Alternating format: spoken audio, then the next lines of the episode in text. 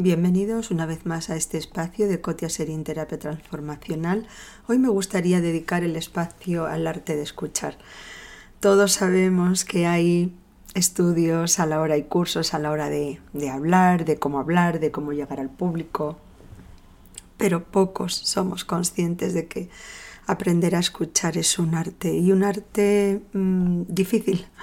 Y me refiero a difícil porque cuando las personas hablan la mayoría de las veces o estamos muy ocupados pensando en otras cosas y desconectamos o si estamos muy atentos a lo que nos está contando la otra persona, muchas veces estamos pensando en contestar.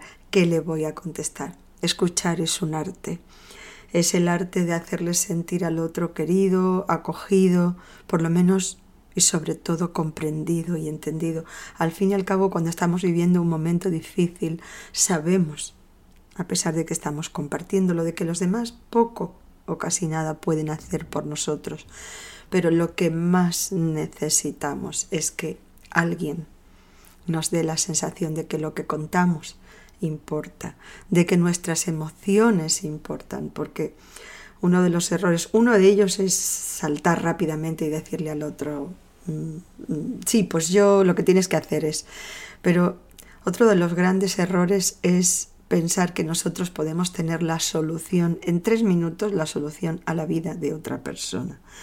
En ese sentido tenemos que aprender a callar y el arte de escuchar sería aprender a callar aprender a que nuestro, nuestra imagen corporal, nuestro, nuestro lenguaje no verbal, primero diera la, la sensación, y ojalá que fuera real, de que estamos escuchando y que esa persona tiene toda nuestra atención, muy importante, y por eso nos molesta tanto cuando alguien, estás hablando con alguien y el otro está pues viendo la televisión, leyendo un libro o simplemente viendo el móvil, que es lo que la mayoría de las personas suelen hacer y por eso nos molesta tanto y el otro es capaz o la otra es capaz de decirnos, pero si te estoy escuchando y nos repite la última frase que hemos dicho y todavía nos dejan con más frustración porque ahora parece que tontamente hemos acusado a alguien de que no, no nos está escuchando.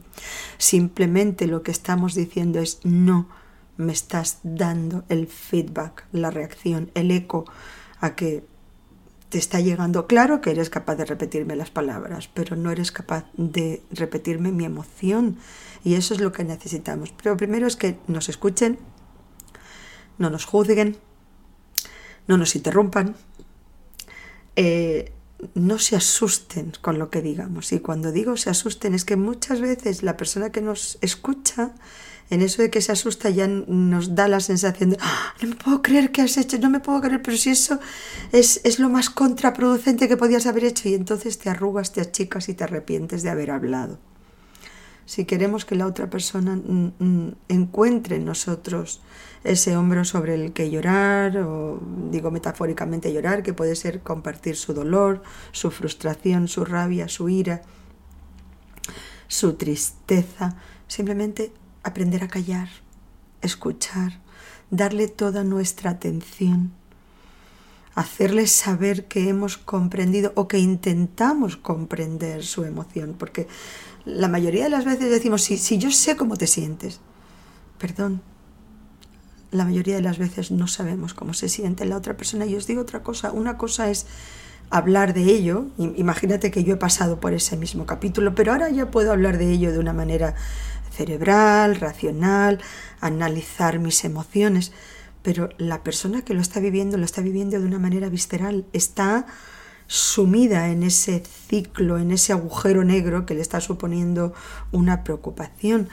Entonces, eh, que yo ya lo haya pasado y sea capaz de hablar de ello de una manera racional y lógica no quiere decir que eso le sirva a la otra persona. ¿Habéis visto cuando tenéis dificultad con algo que la persona que ya lo ha superado dice, pues esto es muy fácil. Y te dan ganas de decirle, eso es muy fácil para el que ya lo tiene controlado. Todo es muy fácil cuando uno ya sabe hacerlo o bien lo has pasado. Y es verdad, a toro pasado todo es más fácil, pero es más fácil porque eres capaz de verlo desde lejos, porque ya has encontrado la manera de salir. Una persona que te está compartiendo un dolor, un sufrimiento, una ira, una frustración, una rabia, es que está en ello y no ve la puerta de salida. Y en eso, de verdad, yo creo que tenemos que ser muy humildes, muy no juzgar, reaccionar lo menos posible solamente para decir, para acompañar esa, esa, ese discurso, ¿no? para acompañar esa conversación de decir, claro que sí, qué dolor, qué sufrimiento, qué rabia, qué ira, qué frustración, o simplemente callar y, y acompañar cuántas veces solamente nuestra, nuestra mirada, nuestra atención es suficiente. Muchas veces le queremos dar, porque queremos a esas personas, ya directamente le, le, queremos dar la solución. Pues mira, tú lo que tienes que hacer es, pum, pam, pum. Bueno, perdón.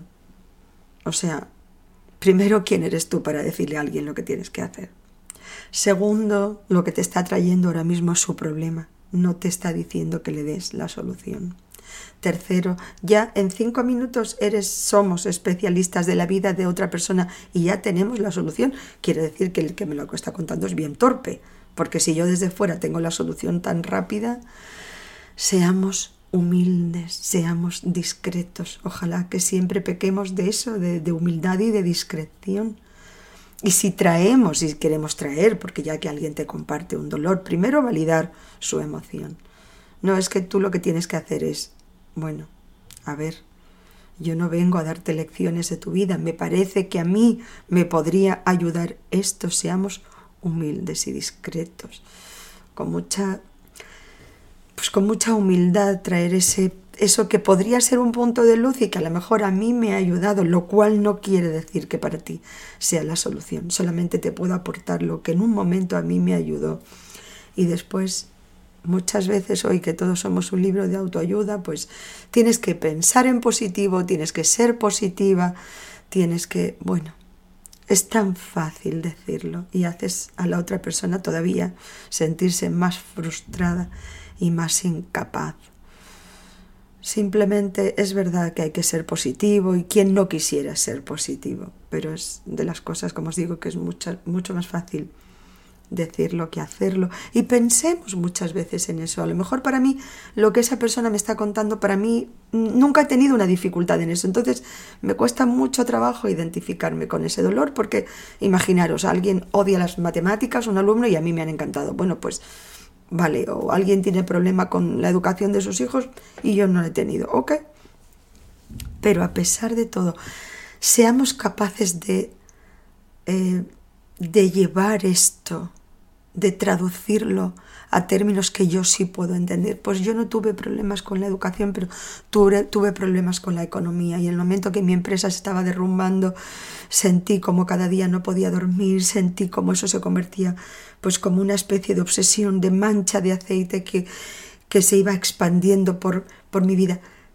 Traducidlo a un idioma que comprendáis. Me acuerdo una chica tenía cuatro niños pequeños y la llamó el, esposo desde el trabajo, entonces ella estaba absolutamente pues de muy mal humor y le dijo, no, es que la lavadora está echando agua por todas partes, la chica no viene, me ha llamado que no va a venir, en fin, una situación que te exaspera y sobre todo por, de lunes, imaginar.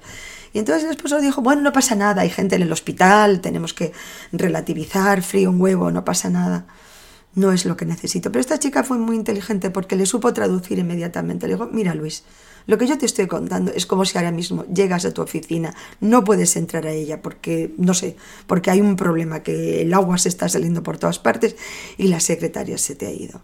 Entonces, él dice, uy, sí, esta es una situación que a mí me estresaría muchísimo. Vale, entonces Compréndelo en esos términos. No me hables como a un niño que se le ha arruinado el ego y se está frustrando y dice, bueno, no pasa nada, no pasa nada. Recuerdo con esto termino de una niña que se le murió la tortuga, que ya sabéis que las, de las tortugas, mm, de las mascotas, la tortuga es la que menos reacciona, ¿no? Pero bueno, se murió su tortuga. Y entonces los padres, donde uno quiere ayudar, pues los padres le dijeron, que le dijeron? La niña estaba llorando, ay, mi tortuga se ha muerto.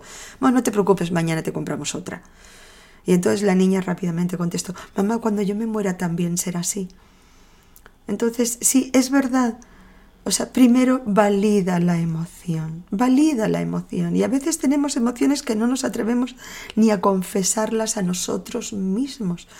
Cuando una persona fallece, cuando algo he perdido, cuando he perdido un capítulo de mi vida, lo primero que pienso es qué poco lo he aprovechado, qué poco lo he disfrutado. Y eso nos da miedo pensarlo. En fin, no os dejo, os dejo ya porque me encanta este tema y si no me enrollo mucho y se convierte este podcast en muy largo. Espero que os guste, espero que os aporte algo, espero que cuando estéis escuchando a alguien aprendáis a, y aprendamos a hacerle sentir querido, validado y por supuesto escuchado. Si os ha gustado, agradeceré vuestro like, vuestra suscripción, Cotia Serín Terapia Transformacional.